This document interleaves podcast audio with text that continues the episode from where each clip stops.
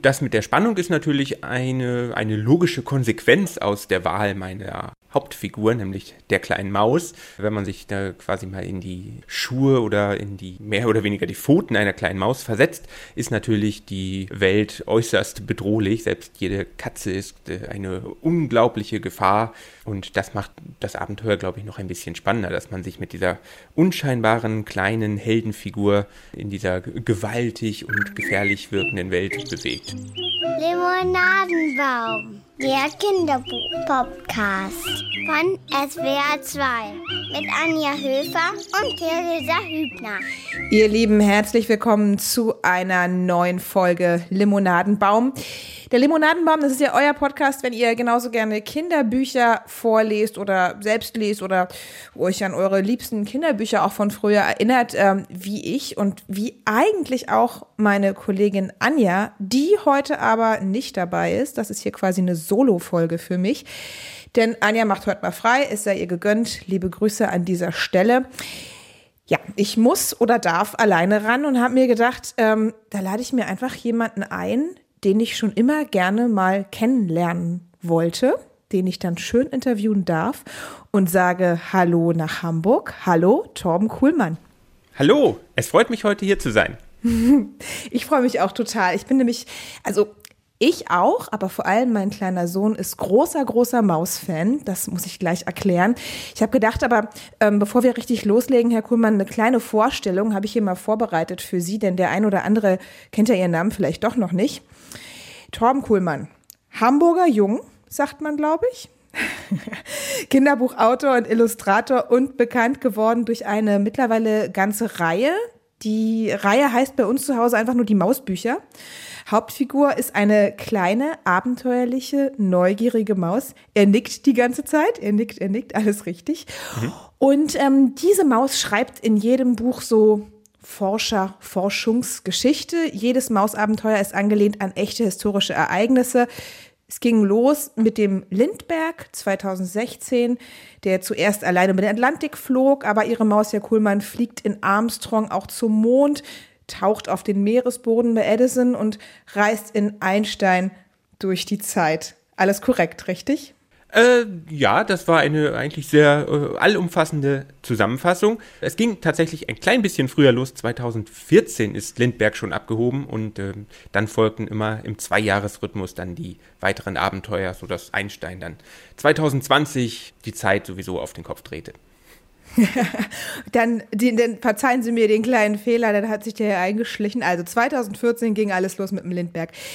Dieser ganze Bereich Forschung, Entdeckungen. Da steckt ja auch ganz viel so handfeste äh, Physik dahinter. Also wir haben eben gesagt, Einstein, ne, da geht es auch um die Relativitätstheorie. Das in Kinderbüchern zu thematisieren, ist eigentlich ungewöhnlich. Sie tun es trotzdem. Und zwar sehr erfolgreich. Was reizt Sie daran? Der große Reiz darin besteht für mich darin, dass quasi diese Bilderbuchgeschichten eine Tür öffnen in so eine größere wissenschaftliche Welt. Es geht in den Büchern am Rande immer um die wissenschaftlichen Aspekte oder um die Ingenieurskunst hinter Dingen, äh, aber natürlich ist das nicht unbedingt Schwerpunkt. Also es geht nicht darum, dass jetzt über viele Seiten nur irgendwelche Sachen ausgerechnet werden. Das passiert meistens im Hintergrund, wofür sich ein Bilderbuch natürlich auch ideal eignet. Man kann viele Sachen in die Bilder packen, in die dann äh, jeder eintauchen kann und sich die Details da noch rausziehen. Ja, aber vordergründig ist es eine lustige und hoffentlich unterhaltsame Abenteuergeschichte. Eine spannende Geschichte auch immer, ne? Steckt immer sehr viel Spannung dahinter, ne? Also wenn die Maus auf dem Mond landet, das ist schon auch spannend. Und vorher wird sie, wird sie ja oft gejagt. Also sie hat ja oft auch mit so Widrigkeiten zu kämpfen. Das ist schon hochspannend. Aber ich habe sie unterbrochen. Äh, das mit der Spannung ist natürlich eine, eine logische Konsequenz aus der Wahl meiner Hauptfigur, nämlich der kleinen Maus. Wenn man sich da quasi mal in die Schuhe oder in die mehr oder weniger die Pfoten einer kleinen Maus versetzt, ist natürlich die Welt äußerst bedrohlich. Selbst jede Katze ist äh, eine unglaubliche Gefahr. Und das macht das Abenteuer, glaube ich, noch ein bisschen spannender, dass man sich mit dieser unscheinbaren kleinen Heldenfigur quasi in dieser gewaltig und gefährlich wirkenden Welt bewegt, die für uns natürlich aber ganz selbstverständlich wirkt. Sind Sie denn von Haus aus so ein technikaffiner Mensch und ähm, mit einem Hang und Interesse an den Naturwissenschaften? Das kann ich auf jeden Fall bestätigen. Das mag auch einer der Gründe sein, warum ich überhaupt mit dieser Mausereihe oder mit meinen Bilderbüchern allgemein angefangen habe. Das war nämlich eigentlich immer schon mein Steckenpferd. Ich kriege ja häufig die Frage gestellt, was denn meine Lieblingsbücher in der Kindheit waren. Und äh, meine Antwort darauf ist eigentlich immer ein bisschen ungewöhnlich, weil ich habe meine Sachbücher geliebt. Also ich habe immer, mhm. ich habe es immer geliebt zu lernen, wie Sachen funktionieren und natürlich waren da auch Illustrationen immer schon ein wichtiger Teil. Also so die, die Vorprägung habe ich damals da bekommen und dieses Interesse ist einfach nie verschwunden. Also ich ja, vertiefe mich gerne in Themen, sei es Luftfahrt, sei es jetzt äh, im Bereich Einstein sogar die Relativitätstheorie und äh, versuche so viel wie möglich davon zu verstehen, genug, dass ich das quasi als Hintergrund für ein Abenteuer nutzen kann. Es hat sie aber offensichtlich nie gereizt, vielleicht selber auch eine wissenschaftliche oder naturwissenschaftliche Karriere anzustreben, oder? Es hat dann doch die, die Kunst, das Zeichnen gewonnen? Auch das liegt daran, dass die Leidenschaft fürs Geschichtenerzählen eigentlich immer überwog. Ich habe eigentlich immer fast alle Medien, die mir zur Verfügung standen, genutzt, um Geschichten zu erzählen. Das Zeichnen ist nur ein Teil davon auch da war dann der berufliche Weg mehr oder weniger dadurch vorgegeben. Und außerdem hatte ich auch lange Zeit nicht unbedingt äh, die, das größte Vertrauen in meine wissenschaftlichen oder in Ingenieursfähigkeiten. Also es ist einfacher, innerhalb eines Bilderbuches Flugzeuge zu erfinden und sie dort fliegen zu lassen, als quasi sich an den wirklichen Ingenieurstisch zu setzen und äh, entsprechendes zu machen und dann vielleicht noch Leute damit fliegen zu lassen. Und die Maus ist es dann geworden, weil sie gedacht haben, also Sie haben es vorhin schon erklärt, ne? Klar, das ist natürlich spannend, so ein kleines Wesen in unserer großen Welt, aber es hätte ja auch eine ne Biene, mhm. eine Ameise.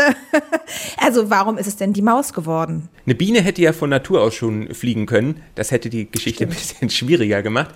Ähm, das lag tatsächlich an der allerersten Idee, mit der für mich alles losging also Lindberg als Abschlussarbeit, war das eine. Die Idee war aber schon ein bisschen älter, die hatte ich schon im Studium einmal entwickelt.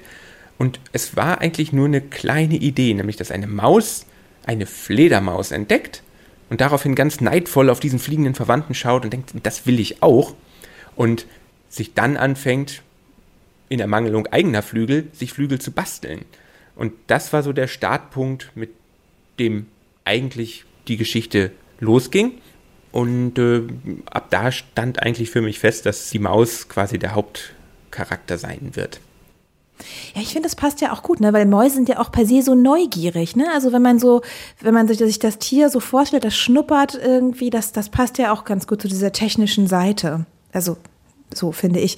So, jetzt haben Sie gerade das Fliegen nochmal angesprochen, genau, Maus, Fledermaus und äh, dann der, der Schritt zum Lindberg, der dann ähm, auch geflogen ist. Stimmt es oder vermute ich richtig, dass das Fliegen für Sie eine ganz eigene Faszination hat? Ihre Maus fliegt erstaunlich häufig. Das stimmt. Sie äh, fliegt durch die Wolken, sie fliegt durchs All. Auch das ist eine Sache, die ich quasi schon seit der frühen Kindheit mit mir herumschleppe. Tatsächlich hat mein erstes Bilderbuch auch leichte autobiografische Züge fast. Als ich nämlich klein war, war einer meiner Träume immer bei zum Beispiel Verwandten oder, oder Freunden meiner Eltern, die Werkstätten hatten, dass ich da mal irgendwie einen Sommer verbringe und aus Schrott und allerhand Sachen mir ein Flugzeug baue. Also das war immer so Ach, die eine. hatten so, was heißt das Werkstätten, die so richtige Werkbänke und so hatten, ja? Wo man dann so werkeln konnte? Zum Beispiel oder, oder ein großes äh, Sanitärunternehmen, die natürlich ein riesiges Lager ah. mit unglaublich viel Equipment hatten und natürlich auch Werkbänke und alles Mögliche. Das fand ich immer faszinierend. Also da hätte ich Wochen verbringen können und einfach Sachen zusammenbauen und, und äh, zusammen äh, schweißen, wenn mir jemand geholfen hätte. Und da war immer der Plan oder der, der große Wunsch, ein Flugzeug wäre das absolut Beste, was man bauen könnte. Sie sind also auch so ein kleiner Lindberg eigentlich. Der steckt so ein bisschen eigentlich auch in Ihnen. Ja, so ein, ein kleiner, äh, ja, wie gesagt, autobiografischer Aspekt ist äh, da durchaus zu erkennen. Wie einfach, als, denn, als die Maus dann, dann geboren war und es losging mit, also, also Lindberg dann sozusagen fertig war, wie schwer oder leicht war es denn, das an die Kinderbuch, also Sie sind ja, Sie verlegen ja beim Nord-Süd-Verlag, Ging das ganz von selbst? Weil ich kann mir vorstellen, dass man da auch erstmal denkt, hm, ja, so ein so kompliziertes Technikthema und Kinder, wir überfordern die mal lieber nicht, labarababa. Wie war das? Ging das schnell? Es war auf jeden Fall äh, ein bisschen merkwürdig. Äh, ich habe nämlich tatsächlich mit dem fertigen Buch, das ich quasi für mich und meinen, mein Studium produziert habe, gedacht, damit sei das Thema erstmal vom Tisch. Ich hatte gar nicht damit gerechnet, dass ich dafür unbedingt einen Verlag finde, eben aufgrund der Gründe, dass es ein bisschen lang war für ein Bilderbuch und ein bisschen düster in den Farben und ähm, generell habe ich mir die Chancen eigentlich relativ äh, selbst klein gerechnet. Aber wie das dann so ist, manchmal äh, interveniert dann das Schicksal. Ich habe dezent immer mal wieder, wenn es die Möglichkeit gab, bei Verlagen mal angefragt. Es gibt ja auch große Buchmessen, wo man hinfahren kann, mhm. da kann man die Bücher zeigen. Das habe ich ein bisschen gemacht und zum Beispiel Rückmeldung gekriegt und vielleicht nochmal das eine oder andere ein bisschen überarbeitet. Äh, ich hatte dann das Glück, dass meine Diplomarbeit auf der Buchmesse in Bologna, einer großen Kinderbuchmesse in Italien, ausgestellt war, zusammen mit ein paar Arbeiten. Und während ich so dezent versucht habe, mal bei Verlagen reinzuhorchen, hat der Nord-Süd-Verlag dort meine Arbeiten entdeckt und hat versucht, mich zu kontaktieren. Also wir sind so aneinander vorbei, haben uns dann aber nach der Buchmesse zum Glück finden können und waren uns dann auch ganz schnell einig. Ich war ehrlich gesagt noch nie in Bologna. Ich würde gerne mal. Das kommt auch äh, hoffentlich bald. Steht man dann so als Autor mit seinem Büchlein da so an so einem kleinen Stand oder sitzt er in so einem Café und guckt, dass man jemanden trifft? Wie muss ich mir das vorstellen? Oder gibt es viele verschiedene Möglichkeiten. Wenn man ganz schlau und gut organisiert ist macht man vorher einen Termin mit dem entsprechenden Verlag, den man äh, da treffen möchte. Manchmal klappt das. Und dann der Regelfall, gerade so wie für mich, für so Studienabsolventen, quasi frisch von der Hochschule, man stellt sich in sehr lange Schlangen mit ganz vielen Kolleginnen und Kollegen, die auch alle Projekte unter den Armen tragen und wartet dann auf seine äh, 15 Sekunden, in denen man dann mal schnell seine Sachen durchblättern kann, in der Hoffnung, dass äh, quasi der Funken überspringt. Wie gesagt, das habe ich ein bisschen gemacht, aber ich hatte das große Glück, dass von mir unbewusst im Hintergrund Nord-Süd schon auf mich aufmerksam geworden war und mich quasi schon suchte. Und ich bin mir sicher, die bereuen das nicht, denn man muss wirklich sagen, die Mausreihe ist wirklich sehr erfolgreich. Also sieht man ja wirklich in jedem gut sortierten Kinderbuchladen, sieht man die Maus stehen.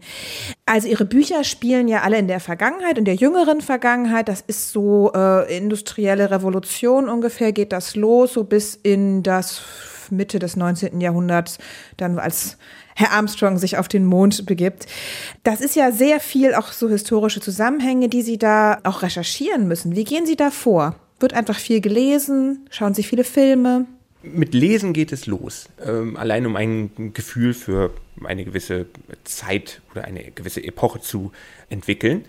Aber natürlich ganz wichtig ist viel Bildreferenz. Also ich blätter mir äh, dann viele Bilderbände, Bilderbuchbände oder ähnliches durch, äh, schaue mir zum Beispiel für die ersten Bücher habe ich mir viele Stadtchroniken angeguckt, das alte Hamburg, das alte New York, also die, die Spielorte meiner Gesch ersten Geschichten. Und ich brauche viele, also so visuelle Anreize erstmal, damit ich so ein Gefühl für die Welt entwickle. Und dann kommen so Details. Also dann fange ich an zu lesen, weil sich dann auch so nach und nach zeigt, welche Sachen ich für die Geschichte brauche oder welche historischen Figuren vorkommen werden. Und dann muss ich mich natürlich da ein bisschen schlau machen, gucken, dass das auch alles in den historischen Zusammenhang ganz gut passt. Ja, das, also ich finde, das sieht man in Büchern auch an, dass da viel so Detailarbeit äh, hinter, hintersteckt. Und gerade bei den Bildern hat man ja oft das Gefühl, dass man da auf so original alte Bilder von damals, aus den, ich erinnere mich zum Beispiel an diese beeindruckende äh, Kulisse des Hamburger Hafens. Ich glaube, es ist sogar bei Lindberg direkt, ne? Muss es ja sein, logischerweise. Ja. Ja, auf jeden Fall. Wie gehen Sie denn bei den Illustrationen dann vor? Ähm, Ach, das wollte ich noch sagen. An dieser Stelle für alle, die uns zuhören, ich muss auf jeden Fall ein paar Ihrer Illustrationen von den Mäusen werden wir auf jeden Fall in eine Bildergalerie auf die Homepage stellen, liebe Zuhörerinnen und Zuhörer. Aber äh, Herr Kuhlmann, genau, wie gehen Sie bei den Illustrationen genau vor? Was ist da, wie fängt man an? Mit Bleistift? Ganz am Anfang äh, ist natürlich da auch ein bisschen Experimentieren nötig. Also jedes Bilderbuch startet erstmal im Skizzenbuch wo ich dann erstmal Ideen sammle. Die sind teilweise auch so, dass vielleicht andere, die sich das angucken, nicht so viel damit anfangen können. Also es sind fast handschriftlich schnell gekrickelte Zeichnungen, einfach nur um eine Idee schnell auf Papier zu bringen. Dann folgt meistens eine etwas genauere Skizze, wenn ich schon weiß, in welche Richtung es gehen soll. Die ist dann mit äh, Bleistift und einem feinen Filzstift, manchmal auch schon mit schwarzer Aquarellfarbe ähm, angefertigt. Und das ist dann die Referenz, die Vorlage für das eigentliche Bild. Dann nehme ich ein großes Blatt Aquarellpapier, das wird vorher einmal nass gemacht, dann nass aufgespannt auf ein Brett, dann trocknet es, dadurch zieht es sich straff. Der Vorteil ist, dass man es dann beliebig wieder nass machen kann und es bleibt immer richtig glatt. Dann kommt die Bleistiftvorzeichnung, also erst ganz grobe Linien, die du mal einfangen, wo denn was auf dem Bild später zu sehen sein wird. Und diese Zeichnung wird immer konkreter und immer genauer. Ähm, irgendwann wechsle ich dann den Stift zu einem sehr, sehr feinen, wasserfesten Filzstift. Damit kommt dann die ja, letzte Vorzeichnung. Und wenn die dann steht, kann ich mit dem Ausmalen beginnen. Das ist dann quasi, als wenn ich ein großes äh, Ausmalbild für mich selbst vorher gezeichnet hätte. Und dann kommt die Wasserfarbe zum Einsatz. Und Schicht für Schicht setze ich dann verschiedene Farbtöne, beginne meistens mit dem Hintergrund und arbeite mich dann quasi im Bild nach vorne. Ja, und dann Tage später ist dann äh, so eine doppelseitige Illustration fertig. Ich wollte sagen, das dauert, ne? Und dauert das eigentlich, weil Sie so analog arbeiten, länger? Wäre das schneller am Computer? Gelegentlich arbeite ich für zum Beispiel Auftragsarbeiten ja auch am Rechner. Ich bin aber nicht unbedingt jetzt erheblich schneller am, am Rechner. Natürlich kann man zum Beispiel, wenn man jetzt nur eine Farbe im Hintergrund hat, das ist ein Klick mit der Maus, um irgendwie eine Farbfläche zu füllen. Mit dem Pinsel dauert das schon ein bisschen länger, aber wenn man so fein und realistisch malt und arbeitet, dann ist der digitale Pinsel bei mir nicht unbedingt schneller als der äh, Wasserfarbpinsel auf Papier. Und zu dem Zeitpunkt, ähm, wo die Bilder entstehen, gibt es da bereits den Text? Man fragt ja bei Musikern immer, ne? Erst Melodie und dann Text oder umgekehrt. Wie ist das bei Ihnen? Es entwickelt sich relativ gleichzeitig. Also auch das beginnt in der frühen Phase im Skizzenbuch. Wenn ich anfange, etwas genauere Skizzen äh, anzufertigen, dann schreibe ich meistens auch schon handschriftlich Teile der Geschichte daneben und daraus kann ich dann so ein sogenanntes Storyboard basteln. Da hat man dann die ganzen Bilder schon mal in einfacher Form und den Text schon mal in einfacher Form. Also es entwickelt sich gleichzeitig und dann fange ich an, die Bilder zu malen und gleichzeitig kann ich dann meine Ideen in Textform auch anfangen abzutippen. Und so ah. entsteht mehr oder weniger gleichzeitig Bild und Text mit den Büchern kam da aber auch eine kleine Entwicklung rein. So bei den späteren Büchern war der Text immer ein bisschen früher fertig. Und dann habe ich dann nur noch die Bilder abgearbeitet. Das ist einfacher, weil natürlich da lesen ja noch andere Leute mit. Ein Lektorat wird noch gemacht und es ist einfach aus Zeitgründen besser, wenn man den Text dann vielleicht ein bisschen früher fertig hätte.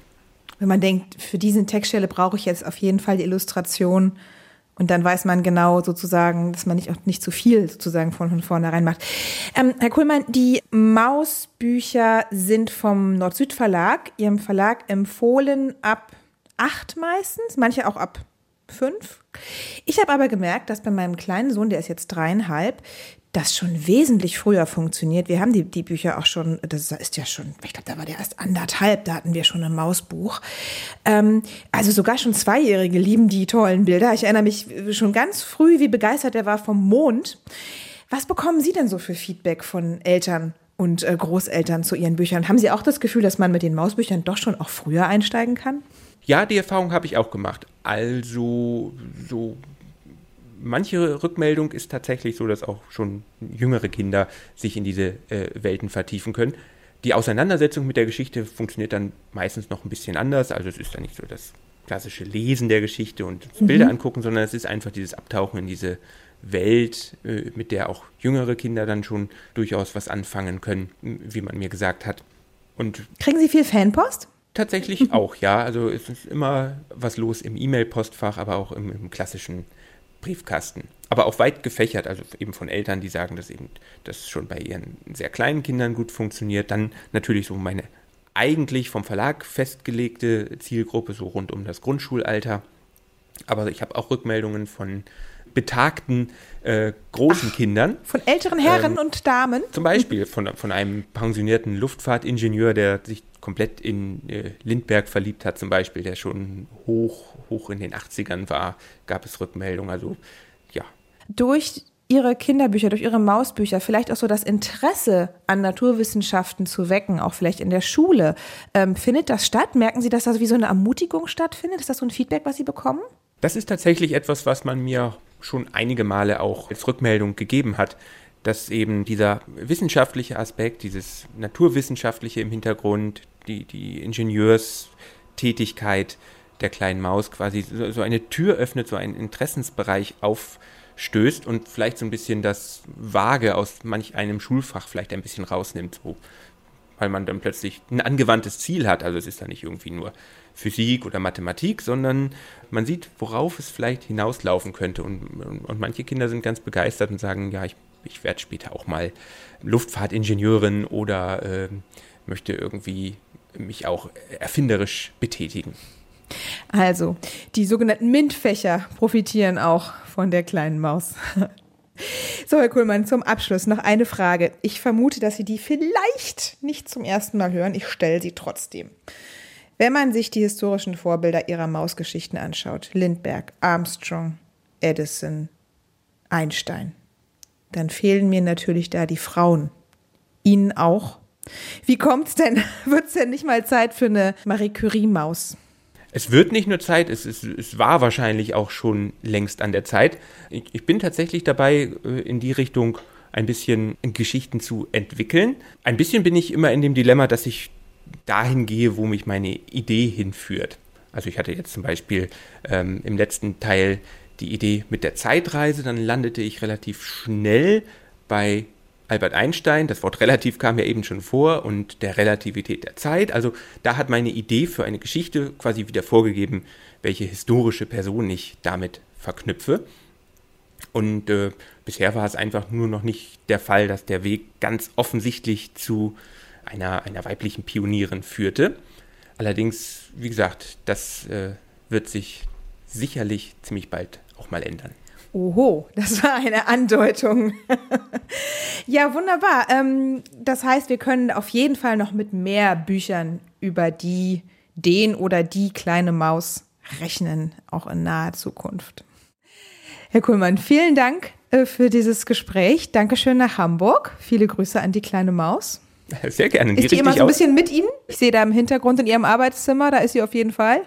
in verschiedenen Formen, denn äh, neben dem Malen bin ich auch äh, ein äh, ja, interessierter und äh, begeisterter Bastler und ich habe hier auch ein paar kleine Modelle von meinen Mäusen stehen. Also die Lindbergh-Maus und die Armstrong-Maus in ihrer Raumkapsel äh, beobachten mich vom Regal gegenüber.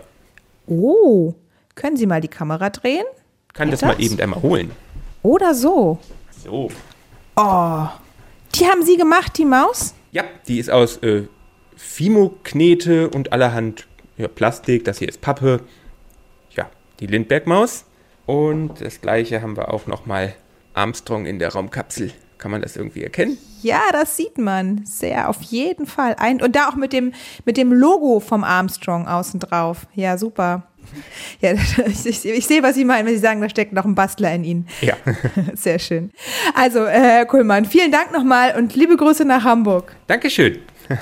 Torben Kuhlmann, der sympathische, sehr entspannte Kinderbuchautor, Illustrator, Schöpfer der kleinen Maus, der mit seinen Mausbüchern wirklich auch schon die jüngsten für die Naturwissenschaften begeistert.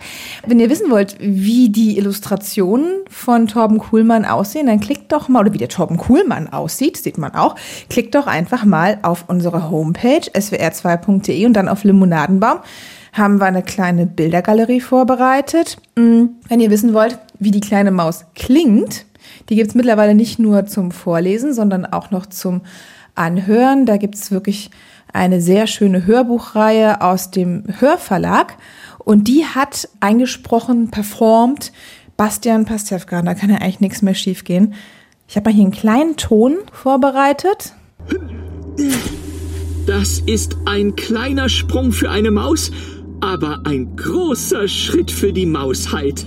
Hui! Mit ungeahnter Leichtigkeit hüpfte Nils über die staubige Mondoberfläche. Hui, ist das herrlich! Ich bin leicht wie ein Gummiball! Und hopp! Und hopp! Die anfänglich noch kleinen, zögerlichen Hopser wurden schnell zu tollkühn weiten Sprüngen. Wenn die alte Maus und Fred das bloß sehen könnten, die würden Augen machen. Nach einer Weile wandte sich Nils den ernsten Dingen zu. Er nahm Bodenproben vom Mondstaub, machte Messungen So, und untersuchte das Mondgestein. schließlich bin ich im Dienste der Wissenschaft unterwegs, auch wenn es nur meine eigene ist. Und mit Bringsel nehme ich auch noch mit zurück zur Erde. Er suchte zwei besonders schöne Mondsteinchen aus und steckte sie ein. Eines ist für Fred und eines für die anderen Mäuse. Als Beweis, dass der Mond kein Käse ist.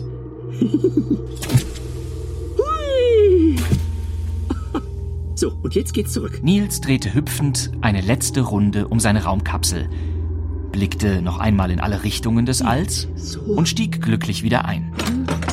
Er schloss die Luke, schnallte sich an, überprüfte die Steuerung, die Roger? Treibstoffpumpen und die Roger? Steuerdüsen. Roger, Dann zündete er das Triebwerk. los geht's.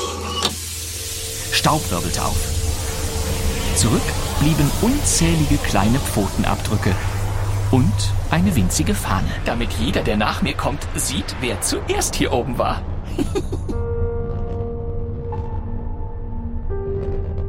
Erschöpft lehnte sich die kleine Maus zurück, aß ein paar Körner und noch bevor sie über ihr Abenteuer auf dem Mond richtig nachdenken konnte, fielen ihr die Augen zu. Ja, das ist die Maus auf dem Mond, unverkennbar Armstrong. Also auch diese Hörbuchreihe sei wärmstens äh, euch ans Herz gelegt. Und ja, zu guter Letzt, ja, also vielleicht noch der Hinweis, dass wir uns immer natürlich über Kritik von euch freuen, positiv oder negativ. Wenn ihr wollt, lasst uns doch gerne eine Bewertung da oder schreibt uns eine E-Mail an limonadenbaum.swr.de. Vielleicht auch mal mit einem Hinweis, welchen Kinderbuchautorin, welche Autorin ihr gerne mal äh, hier im Limonadenbaum zu Gast haben wollt. Anja und ich sind dafür alles offen. Anja ist beim nächsten Mal wieder dabei, freue ich mich schon drauf. Mein Name ist Theresa Hübner. Ich sage jetzt erstmal Tschüss und wünsche euch da draußen ganz viel Spaß beim Vorlesen. Tschüss! Música